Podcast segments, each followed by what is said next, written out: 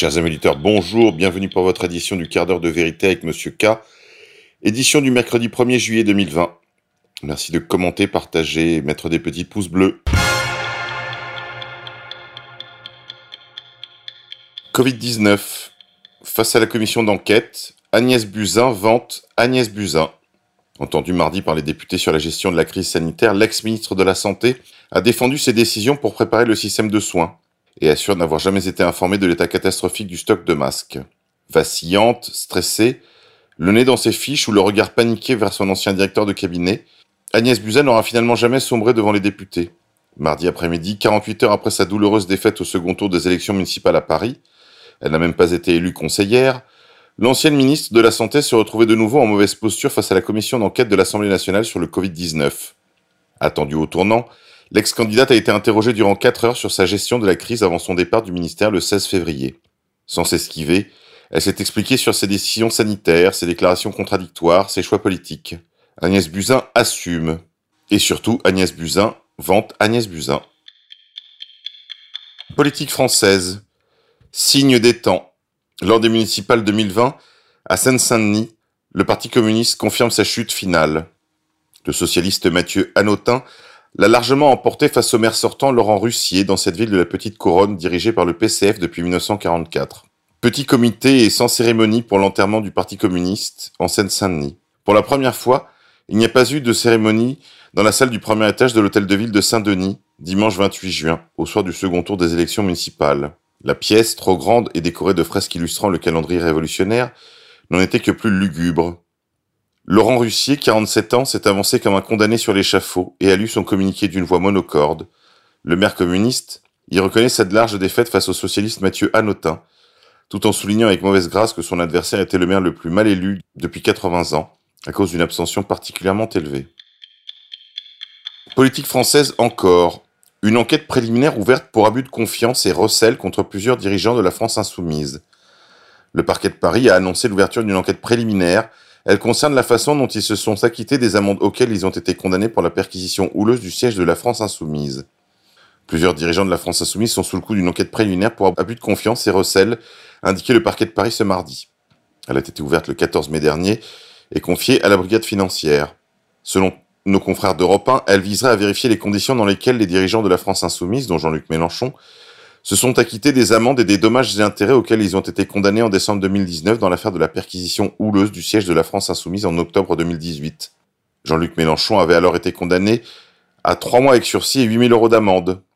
Le député Bastien Lachaud, l'eurodéputé Manuel Bompard, le président de l'association L'air du peuple Bernard Pignerol et l'attaché de presse du mouvement avaient été condamnés à des amendes allant de 2000 à 7000 euros. Seul Alexis Corbière avait été relâché. Post-Covid.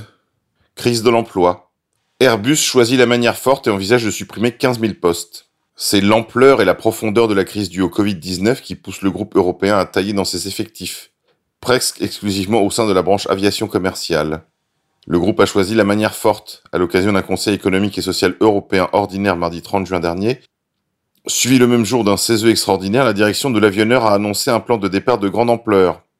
Au total, le groupe présidé par Guillaume Faury veut supprimer environ 15 000 postes d'ici l'été 2021. Une saignée encore plus importante que celle effectuée en 2007 à l'occasion du plan de restructuration baptisé Power 8, qui prévoyait déjà 10 000 suppressions de postes. Cette fois, au dire de M. Faury, c'est l'ampleur et la profondeur de la crise qui pousse Airbus à tailler dans ses effectifs. Les coupes interviendront presque exclusivement au sein de la branche commerciale.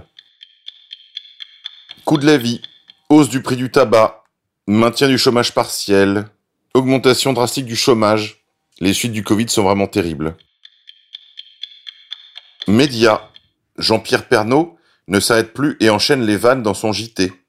JPP est désormais le meilleur humoriste de France. On en vient à se demander qui sont ses auteurs tant ces blagues à peine voilées deviennent la norme lors de ses JT. Car Jean-Pierre Pernaud est en feu depuis quelques semaines et lâche des petites bombes lors de ses directs sur TF1.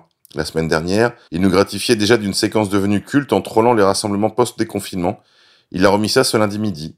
Il s'en est pris à toutes les forces politiques. Hier soir, dans toutes les réunions politiques qui ont suivi le vote, dit-il, fini les masques, fini la distanciation. Tout le monde collé serré, plein de bisous et danse parfois. Quelques heures plus tôt, dans les bureaux de vote, on avait pourtant fait très attention, mais dans la soirée, apparemment, le coronavirus avait été totalement oublié. Et le présentateur vedette ne s'arrête pas là. Il poursuit ses petites piques devant la vague verte ou municipale, notant que dans les campagnes, l'écologie n'a pas le vent en poupe. Là-bas, les électeurs pratiquent l'écologie, mais ne votent pas pour elle, souffle-t-il, piquant. JPP de JPP. Censure. Pourquoi la chaîne YouTube de Dieudonné a-t-elle été supprimée? La chaîne de l'humoriste qui comptait environ 400 000 abonnés a été supprimée par Google le 30 juin dernier.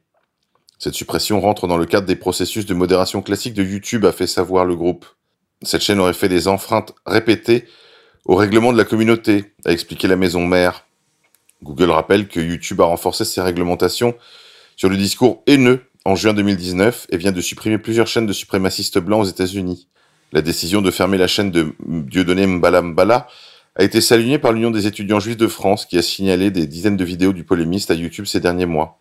Ce dernier a réagi sur Facebook en dénonçant des pressions israéliennes. La suppression de sa chaîne rappelle selon lui les autodafés des heures les plus sombres de l'histoire. Dieudonné a été plusieurs fois condamné pour la justice pour des propos dits haineux. Sa dernière condamnation date du 9 novembre. Il avait été copé de 9000 euros d'amende pour complicité d'injures à caractère antisémite. Au-dessus, c'est le soleil. Je rappelle que vous pouvez rejoindre Dieudonné sur son espace privé pour continuer de voir ses contenus. International. Israël continue de pousser son projet d'annexion des colonies juives en Cisjordanie. Le Premier ministre israélien, Benjamin Netanyahou, doit préciser sa stratégie à partir d'aujourd'hui. Le compte à rebours serait enclenché. Le Premier ministre israélien, Benjamin Netanyahou, doit se prononcer à partir d'aujourd'hui sur la mise en œuvre du plan de paix, entre guillemets, pour le Proche-Orient présenté fin janvier par l'administration de Donald Trump. Ce plan très contesté prévoit entre autres l'annexion par Israël d'une partie de la Cisjordanie, territoire palestinien occupé par l'État hébreu depuis 1967.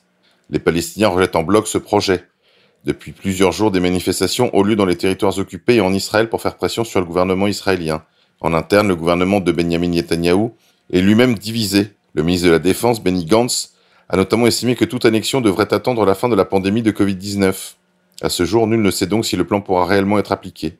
Selon le plan présenté par l'administration américaine, Israël pourrait annexer plusieurs pans de la Cisjordanie. La vallée du Jourdain, soit 30% de la Cisjordanie, sous contrôle militaire israélien et une centaine de colonies israéliennes situées en territoire palestinien. Le plan envisage également la création d'un État palestinien réduit à presque rien et démilitarisé sur un territoire réduit, sans Jérusalem-Est pour capitale, et sous conditions. Alors que 2,8 millions de Palestiniens vivent en Cisjordanie, ce sont 450 000 Israéliens dans les colonies, illégales selon le droit international. Aujourd'hui, rien ne permet de savoir si ce plan verra le jour. Tandis que les États-Unis se présentent comme médiateurs impartial dans le conflit israélo-palestinien, tout montre que, en réalité, Washington est l'allié principal d'Israël depuis des années. Ce plan s'inscrit dans une série de positions inédites prises par l'administration Trump, en rupture avec une diplomatie établie par ses prédécesseurs. On se souvient que Donald Trump avait reconnu Jérusalem comme la capitale éternelle d'Israël et ordonné le transfert de l'ambassade américaine de Tel Aviv vers la ville sainte. Cette décision unilatérale avait provoqué la colère de la rue arabe. Le grignotage continue. Il faut donc plus que jamais combattre le sionisme international. Voilà les déconfinés, c'est tout pour aujourd'hui. Je vous dis à demain.